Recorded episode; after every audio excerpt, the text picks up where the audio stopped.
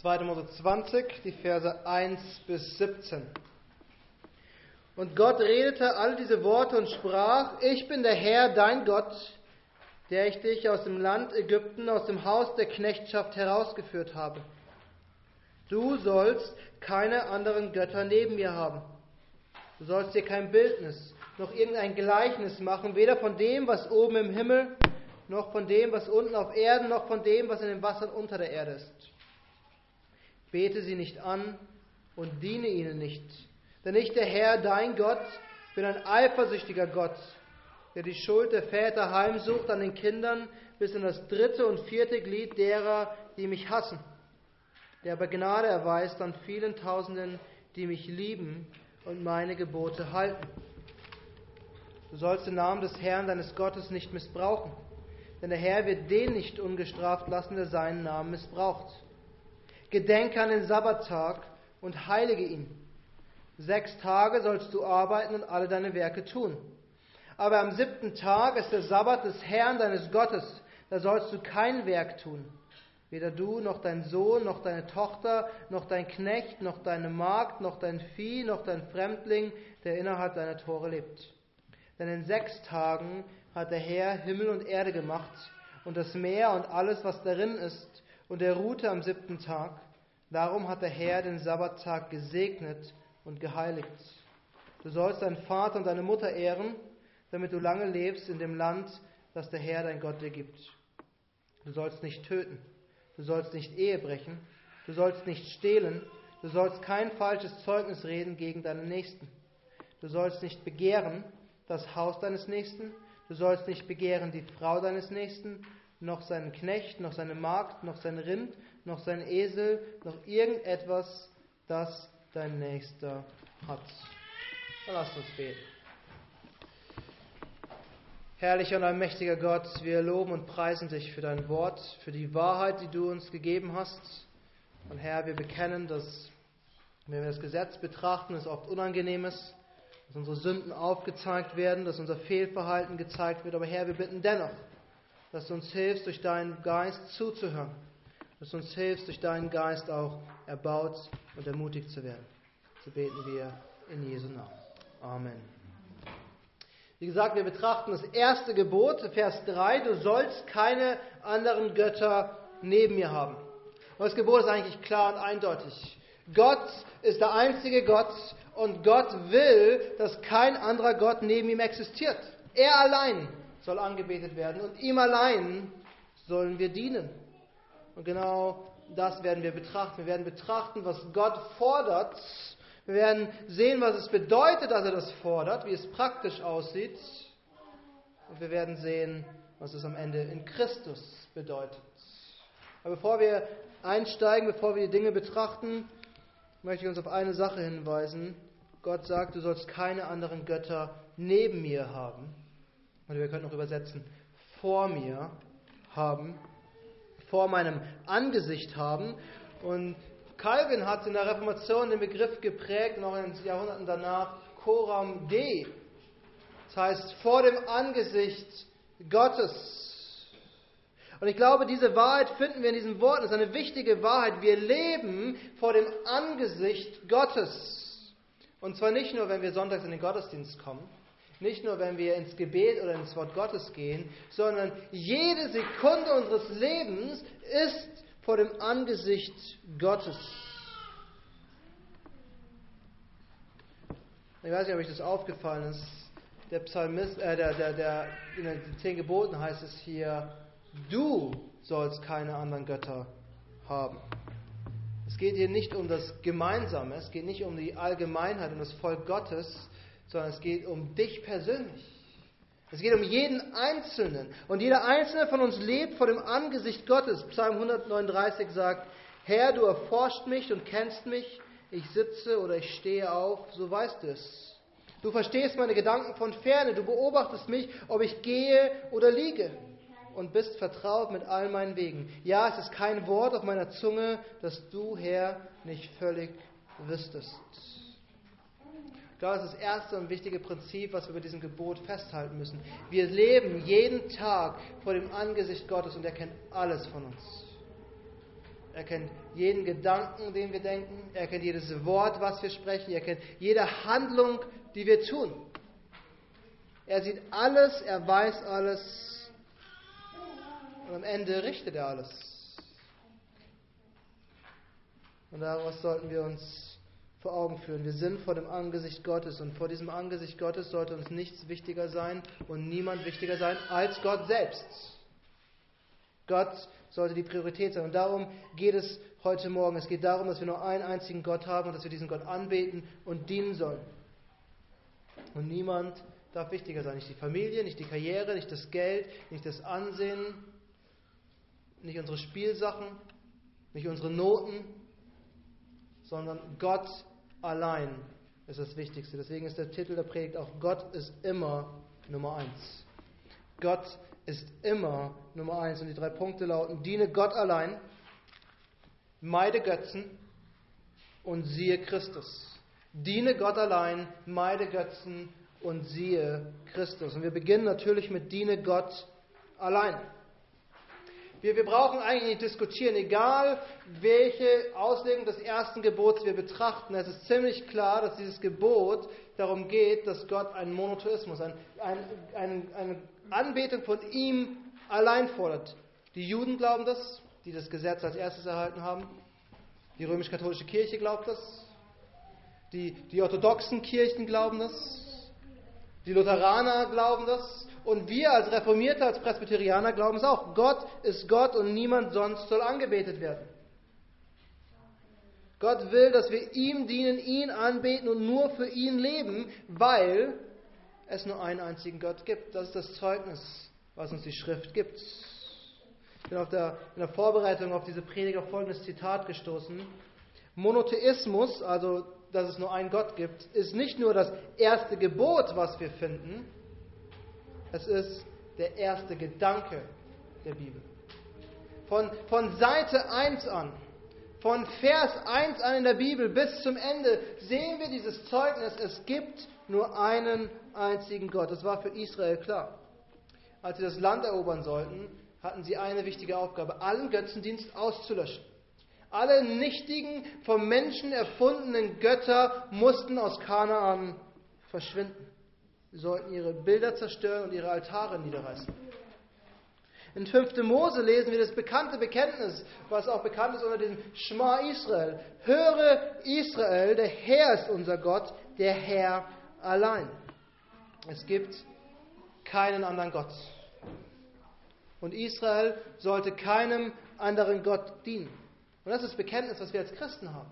Das ist das Bekenntnis, was wir im Neuen Testament finden. In 1. Korinther 8 sagt Paulus, so gibt es für uns doch nur einen Gott, den Vater, von dem alle Dinge sind, und wir für ihn und einen Herrn, Jesus Christus, durch den alle Dinge sind und wir durch ihn.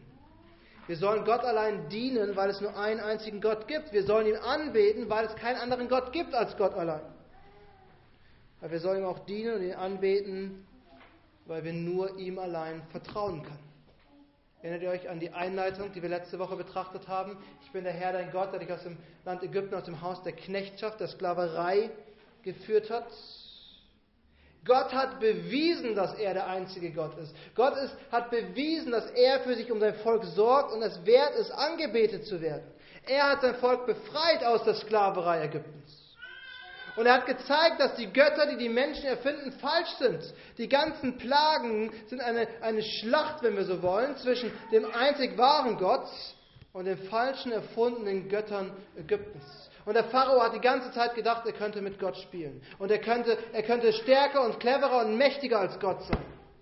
Aber Gott hat bewiesen, dass er der einzige Gott ist. Neun Plagen lang hat der Pharao versucht, sich zu wehren. Aber in der zehnten Plage hat Gott bewiesen, dass er Gott ist. Er hat bewiesen, er ist derjenige, der über Leben und Tod entscheidet. Und dann, als Israel aus Ägypten ausgezogen ist und das, das ägyptische Heer hinter ihnen hergezogen ist, hat Gott erneut bewiesen, dass er der Gott ist, indem er die Naturgesetze, die Schöpfung auf den Kopf gestellt hat. Er hat das Wasser einfach auf einer Seite als eine Riesenwand stehen lassen. Und Israel konnte trockenen Fußes durch das Meer gehen und am Ende sind die Ägypter darin ertrunken. Wenn ihr euch erinnert, vor, vor, vor, vor, zwei und vor drei Wochen haben wir gesehen, wie Gott auf den Berg runtergekommen ist und, und die Natur verrückt gespielt hat. Es gab Donner und Blitzen und Rauch und Feuer und alles. Und Gott hat gezeigt, er ist Gott und jetzt gerade steht das Volk vor ihm und hört ihn. Das sind nicht irgendwie Worte, die Mose gegeben worden sind, die er dann im Volk vorgelesen hat. Das Volk hört diese Worte, diese zehn Gebote. Gott hat bewiesen, er allein ist Gott. Und ihm allein kann man vertrauen. Wir sehen also, wir sollen Gott allein dienen, weil er der einzige Gott ist und weil wir ihm vertrauen können. Aber dann lesen wir in 5. Mose nicht nur, höre Israel, der Herr ist unser Gott, der Herr allein, sondern dann sagt Gott auch, und du sollst den Herrn, deinen Gott lieben mit deinem ganzen Herzen und mit deiner ganzen Seele und mit deiner ganzen Kraft. Wir wissen, Jesus hat dieses Gebot wiederholt. Jesus hat dieses Gebot erneut gesagt, hat gesagt, das ist das wichtigste Gebot. Zusammen mit, du sollst deinen Nächsten lieben wie dich selbst. Und das bedeutet, wenn wir Gott lieben, was wir tun sollten, dann zeigt sich das darin, dass wir ihm allein dienen. Und dass wir nur Gott anbeten. Und dass wir niemand anderes an die Stelle Gottes setzen. Jesus selbst hat gesagt, liebt ihr mich? Und die Kinder können diesen Vers vollenden. Liebt ihr mich? so haltet meine Gebote. Jesus selbst hat gesagt, wenn wir ihn lieben, wenn wir Gott lieben, dann bedeutet es, wir tun das, was Gott will. Wir dienen ihm. Wir, wir, wir, wir beten nur ihn allein an. Und genau darum geht es doch. Die zehn Gebote, oder besser gesagt die zehn Worte, definieren unsere Beziehung zu Gott. Unsere Beziehung ist nicht nur geprägt, tue das und du erhältst Segen, tue das nicht und dann geht es dir gut, sondern als allererstes geht es um Liebe. Gott hat sein Volk geliebt und es aus Ägypten befreit und in die Wüste geführt und gibt ihnen ein Gesetz, von dem alle anderen Völker um sie herum sagen müssen, was für ein gerechter und gnädiger und liebevoller Gott, dass ihnen so ein Gesetz gibt. Und die Reaktion darauf ist, dass das Volk ihn liebt und nur ihm dient und nur ihm anhängt und nur ihn anbetet. Das ist der erste Punkt. Wir sollen Gott allein dienen. Diene Gott allein. Der zweite Punkt, den wir betrachten, der damit direkt zusammenhängt, ist, meide Götzen. Meide Götzen. Wenn wir Gott allein dienen, bedeutet es, keine anderen Götter neben ihm zu haben. So ist das Gesetz formuliert, das Gebot. Du sollst keine anderen Götter neben mir haben. Und damit sagt Gott eigentlich nichts anderes wie, du sollst keine anderen Götter haben. Ende der Diskussion. Es geht hier nicht darum, dass wir sagen, okay, vielleicht haben wir Gott, den Allmächtigen, Vater, Sohn und Heiligen Geist, der im Himmel thront, aber unter ihm schaffen wir noch andere Götter an und, und besorgen uns noch andere Götter. Gott sagt, ich bin der einzige Gott, keine anderen Götter, Ende der Diskussion. Und das ist herausfordernder, als wir denken. Theoretisch ist es einfach zu bekennen. Theoretisch ist es einfach zu glauben aber es bedeutet am Ende auf nichts anderes zu vertrauen als auf Gott allein. Auf nichts anderes zu hoffen als auf Gott allein. Das erste Gebot, ich habe schon gesagt, definiert unsere Beziehung zu Gott. Alle anderen Gebote sagen uns, was wir tun und was wir lassen sollen. Dieses Gebot sagt uns, wem wir dienen. Nicht wie, sondern wem. Wem dienen wir? Wir dienen Gott allein.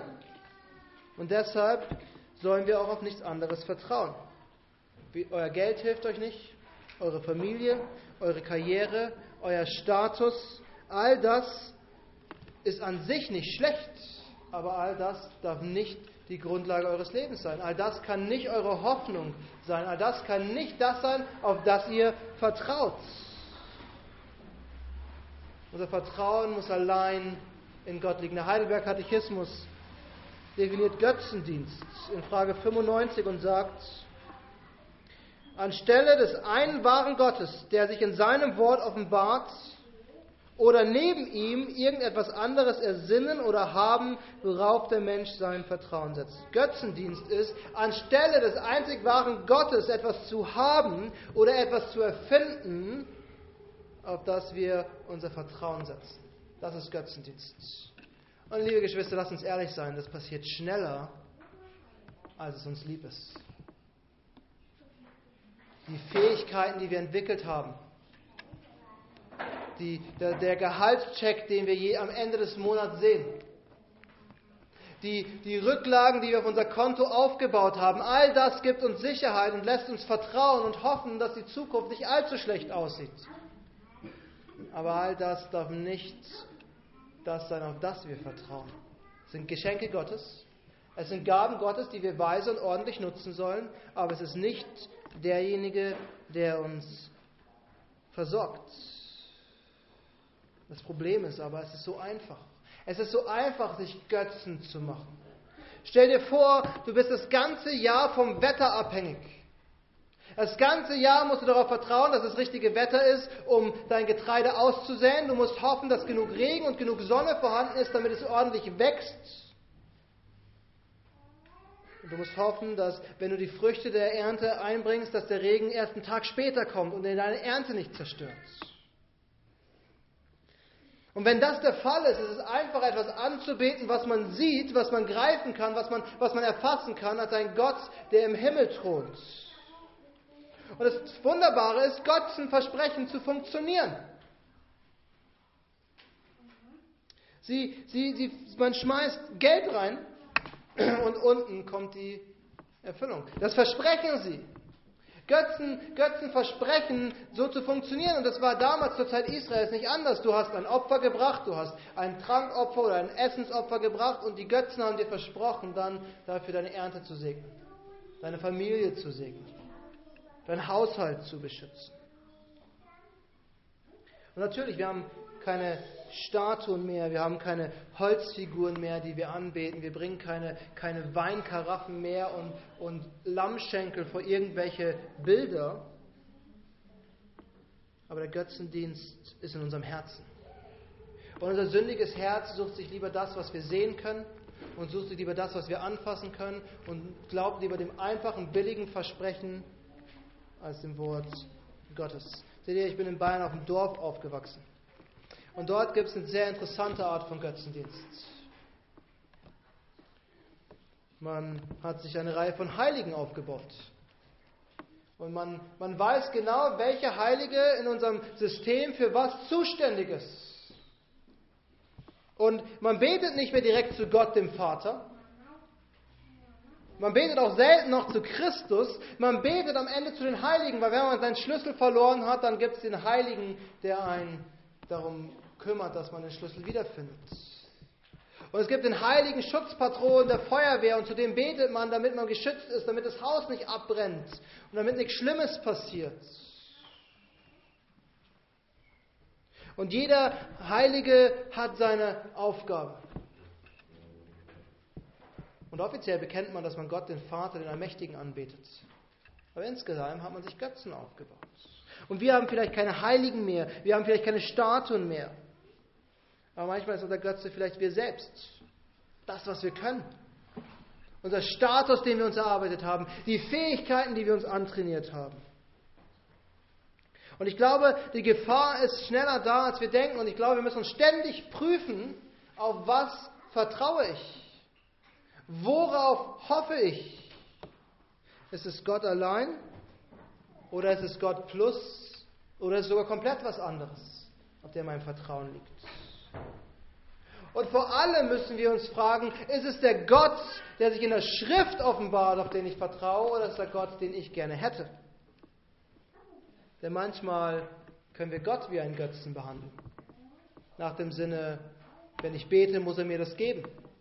Wenn ich, wenn ich fromm genug lebe, wenn ich diese Pflichten alle erfülle, dann muss Gott mich mehr lieben und mir mehr geben. Aber das allererste, was Gott fordert, ist, ihm zu vertrauen, so wie er sich offenbart. Das zu tun, was er fordert. Den Gott zu glauben, den wir im Wort Gottes finden und nicht den, den wir uns erdenken. Das erste Gebot fordert uns auf, Gott allein zu dienen und auf ihn allein zu vertrauen. Das heißt, keinen anderen Gott zu dulden. Nichts zu ersinnen und nichts zu haben, auf das wir vertrauen, außer auf Gott allein. dann sehen wir etwas Drittes. Wir haben gesehen, wir sollen Gott allein dienen. Wir haben gesehen, wir sollen Götzen meiden. Und als letztes, und das ist der dritte Punkt heute Morgen, sehen wir auf Christus. Siehe Christus. Diene Gott allein, meide Götzen und siehe Christus. Erinnert ihr euch an den Vers, den ich aus 1. Korinther 8 zitiert habe? So gibt es für uns doch nur einen Gott, den Vater, von dem alle Dinge sind, und wir für ihn und einen Herrn Jesus Christus, durch den alle Dinge sind, und wir durch ihn. Gott ist Gott. Ihm allein dienen wir, ihm allein beten wir an und auf ihn allein vertrauen wir.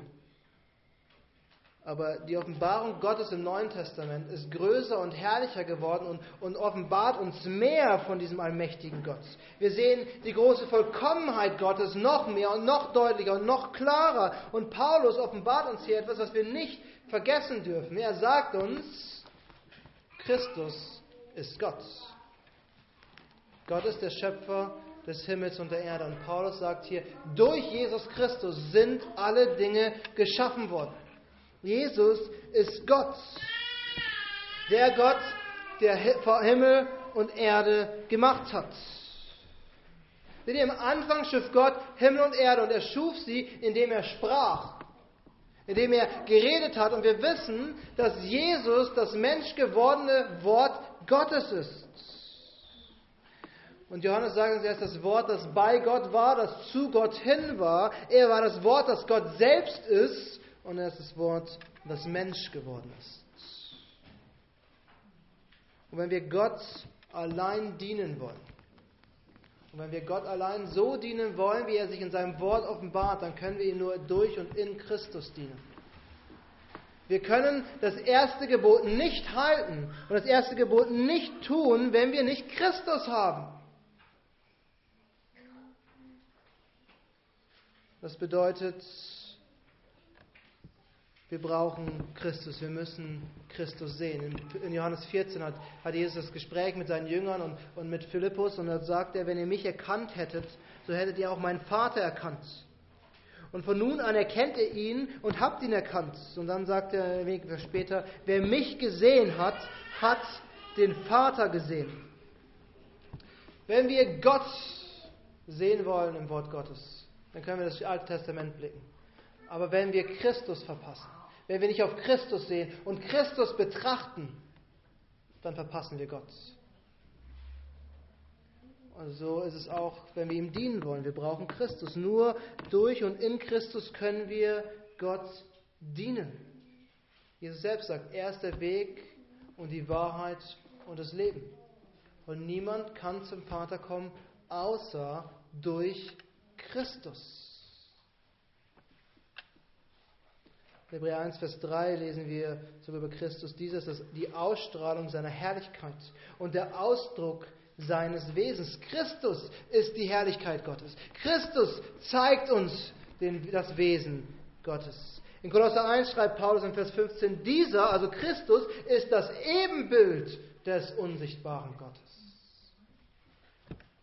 Christus ist das Ebenbild das Bild des Vaters, die Ausstrahlung Gottes. In ihm sehen wir Gott selbst. Wir müssen am Ende Christus anbeten. Er ist eines Wesens mit dem Vater, das bekennen wir als Christen. Und er ist, hat dieselbe Herrlichkeit und Macht wie Gott der Vater. Und zusammen mit dem Heiligen Geist, so wird er mit Gott dem Vater angebetet. Wenn wir, wenn wir ein Christentum entwickeln, in dem Christus nicht mehr die zentrale Rolle spielt, dann können wir zurück ins Judentum gehen.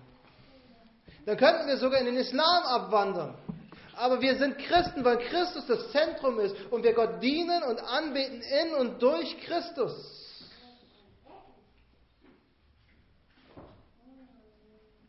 Wenn wir echten Gottesdienst feiern wollen, dann brauchen wir Christus, weil er ist unser vollkommenes Opfer. Wenn wir vor Gott den Vater treten wollen, brauchen wir Christus, weil er ist unser Hohepriester, der für uns vor ihm eintritt. Wenn wir, Christ, wenn wir Gott gefallen wollen, sagt der Hebräerbrief, brauchen wir Christus und vor allem den Glauben an Christus. Weil ohne diesen Glauben kann niemand Gott gefallen. Seht ihr, das erste Gebot fordert uns auf, Gott allein zu dienen, ihn allein zu lieben, ihm allein zu vertrauen. Und deshalb dürfen wir niemanden sonst als dieselbe Stelle setzen. Niemanden sonst so erhöhen, wie Gott erhöht ist. Niemanden sonst so erhöhen, wie Christus erhöht ist. Seht ihr, Paulus sagt im Philipperbrief, weil er gehorsam war und weil er alles für uns getan hat, Gott ihn so sehr erhöht, dass eines Tages jeder sich vor ihm beugen wird und die ganze Schöpfung wird ihn anbeten, Christus, und wird ihn als Herrn bekennen, damit Gott der Vater die Ehre bekommt. Wenn wir Gott ehren wollen, wenn wir Gott anbeten wollen, wenn wir ihm vertrauen wollen, dann müssen wir es alles in und durch Christus tun. Lasst uns beten.